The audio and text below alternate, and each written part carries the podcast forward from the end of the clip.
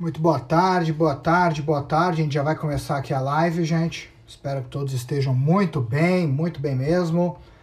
Um minutinho, eu já começo aqui a live junto com vocês para a gente poder falar um pouquinho sobre mercado financeiro, sobre o que aconteceu na semana, sobre tudo aquilo que a gente está prevendo aí para as próximas semanas. Muito bem-vindos, espero que todo mundo esteja bem, de saúde. Vamos lá, um segundinho. Estou aqui só acompanhando o relógio. Assim que a gente liberar, né? Vamos lá. Acompanhando só as últimas notícias para a gente poder ficar o mais atualizado possível, tá? Mas vamos lá para a gente já poder falar, já para poder bater esse papo, para a gente poder aproveitar ao máximo o nosso tempo, tá, gente? Vamos lá. Muito bem-vindos, então, aqui ao Instagram da LV4 Investimentos, para que a gente possa falar um pouquinho sobre o resumo da semana. Hoje, quem está aqui, Vitor Basílio, o Rafael, ele não pôde estar tá hoje presente, então ele me incumbiu da tarefa, da missão de poder bater esse papo sobre finanças, investimentos com vocês. Se porventura o áudio não estiver muito bom, me avisa aqui que eu ajusto, que eu vejo a melhor forma de poder passar para vocês. Mas sendo o mais dinâmico possível, mais rápido possível, para que a gente possa aproveitar bastante nosso tempo. Vou começar primeiro falando um pouquinho de algumas notícias que essa semana acabaram inflando aí o noticiário e depois a gente fala aí de indicadores e principalmente de investimentos que a gente pode pensar para semana que vem. Então, começando um pouquinho por Ásia, China, mercado chinês, que veio hoje com uma notícia que todo mundo aguardava a semana inteira, onde veio com três dados muito importantes. Primeiro, o PIB do primeiro trimestre de 2021 veio muito forte, veio mais de 18%, menos do que a expectativa, mas quando as coisas não dão certo no mercado chinês, mesmo assim a coisa vai bem. Então veio 18% positivo, somado a isso a produção industrial chinesa nesse mês de março veio 14% positivo e mesmo assim veio também abaixo da expectativa dos economistas, mas teve um dado que veio muito forte, muito acima aí, que foi as vendas no varejo que subiram 34%. Então a gente olhando um pouquinho do cenário China, a gente já começa a ver como o fator realmente da China ela pode impulsionar bastante o mundo e principalmente o Brasil, porque muito daquilo que a China compra internacionalmente vem aqui do Brasil e aí a gente passa a ter um ambiente muito positivo para o nosso país, principalmente em relação a commodities, que é o principal ponto aí que a China acaba realmente buscando daqui. Falando um pouquinho de Europa, a Europa ela tá aí num baita embrolho em relação à vacina, então é muito difícil você poder afirmar sobre a, é, a recuperação econômica da Europa de uma forma assim muito consistente, porque a gente separa a Europa em dois polos. Reino Unido e o resto da Europa. O resto da Europa está uh, eh, tentando acelerar bastante a vacinação, mas não está caminhando da melhor forma, tanto que teve nas últimas semanas o ponto da coagulação da vacina da AstraZeneca, então essa que era uma das principais vacinas que estava sendo utilizada dentro da Europa, acabou não fluindo, porque tem muitas pessoas aí desconfiando, muitos governos que não querem utilizar, e aí somado com isso você passa a ter um desabastecimento por parte de muitas farmacêuticas na Europa, porque não dá tempo de produzir a quantidade de demanda de vacinas que precisa tanto na Europa como no mundo. E do outro lado, a gente olha o Reino Unido, que não só está muito acelerado em relação à vacinação, principalmente porque ela passa a ter muitas farmacêuticas dentro do Reino Unido e por causa disso você tem uma contratação diferente, onde a prioridade de compra é do Reino Unido, faz com que naturalmente agora a gente comece a ver muitas medidas de lockdown e restrições na Europa dentro do Reino Unido serem diminuídas, e isso faz com que a gente veja uma economia do Reino Unido tendo um fator positivo muito maior. E por fim, antes de falar de Brasil, Estados Unidos, onde os Estados Unidos ele também está com uma sopinha aí de coisas positivas e dentre elas a gente tem ontem saiu o pedido de seguro-desemprego americano que veio bem baixo em relação a 576 mil pedidos de seguro-desemprego, mostrando que a economia americana começa a voltar nos eixos. Claro que ainda falta muita coisa, mas ela começa a voltar nos eixos com um pedido de seguro-desemprego muito inferior àqueles pedidos que a gente olhava no ano passado. Além disso, a gente olha a parte do Dow Jones, que é aquela bolsa, digamos assim, com as indústrias tradicionais americanas, que bateu 34 mil pontos, é um recorde histórico, ou seja, está vindo com muita força, e isso é natural acontecer, porque ano passado as ações de tecnologia cresceram demais, valorizaram muito. Então é muito comum que os investidores façam rotation na carteira, ou seja, que eles já valorizaram muito tecnologia, e aí quando estava tudo fechado, as empresas de tecnologia naturalmente bombando, mas quando você passa aí até a questão da economia tradicional, aquela economia de lojas, serviços, produtos, novamente reabrindo, é natural que elas tendem a ter uma valorização maior, por isso que a gente olha o Dow Jones ele voltando aí, vindo com força também, não é à toa que bateu esse recorde. Somado a isso, os dados de vendas no varejo, 9,8% de subida, crescendo, juros para 10 anos, que é muito importante falar dos juros, por quê? Hoje, dentro do mercado americano, a gente passa a ter juros muito menores do que o nosso aqui no Brasil. E uma das preocupações que aconteceram nos últimos meses é que a taxa de juros né, para vencimento em 10 anos estava vindo aí num patamar um pouquinho maior do que os americanos gostariam de ter. E isso muito empurrado muito pela inflação, muito pela expectativa de juros americana, e isso acabou preocupando muitas empresas que necessitam de crédito para poderem crescer, dentre elas as empresas de tecnologia.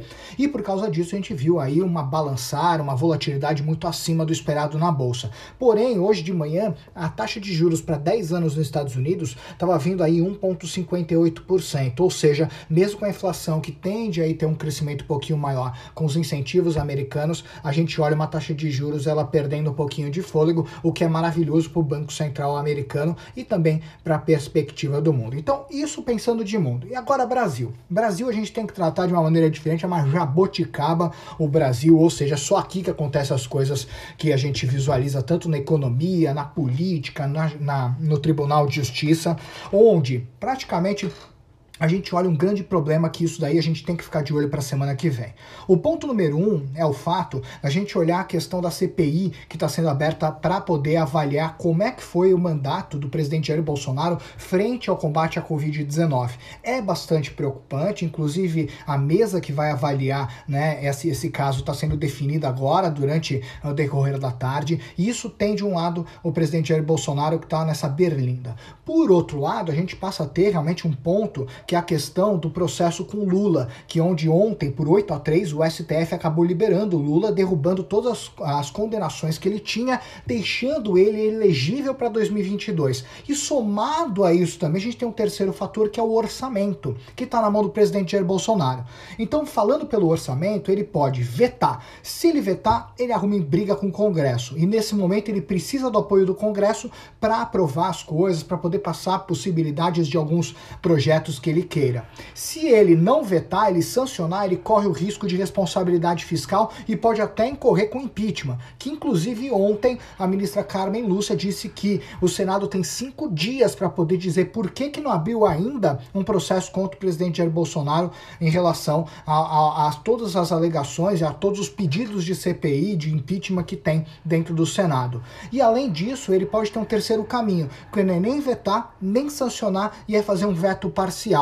Fazendo um veto parcial, ele joga tudo na responsabilidade de uma possível medida relacionada à calamidade pública. E aí acaba que o gasto pode ficar desenfreado e isso mina o ministro Paulo Guedes em relação a tudo aquilo que ele precisa fazer para poder manter a máquina pública aí nos controles. O que é super preocupante, o presidente Jair Bolsonaro não tem muito para onde correr e somado a isso o Lula vindo para 2022, o que pode fazer com que medidas populistas que são normais e são comuns geralmente em períodos de eleição sejam mais aceleradas e isso acabe realmente não só furando o teto de gastos, mas detonando o teto de gastos. E isso para o investidor é muito importante que fique bastante atento. Bom, Falando um pouquinho antes de falar de produtos e possibilidades que você tem para sua carteira.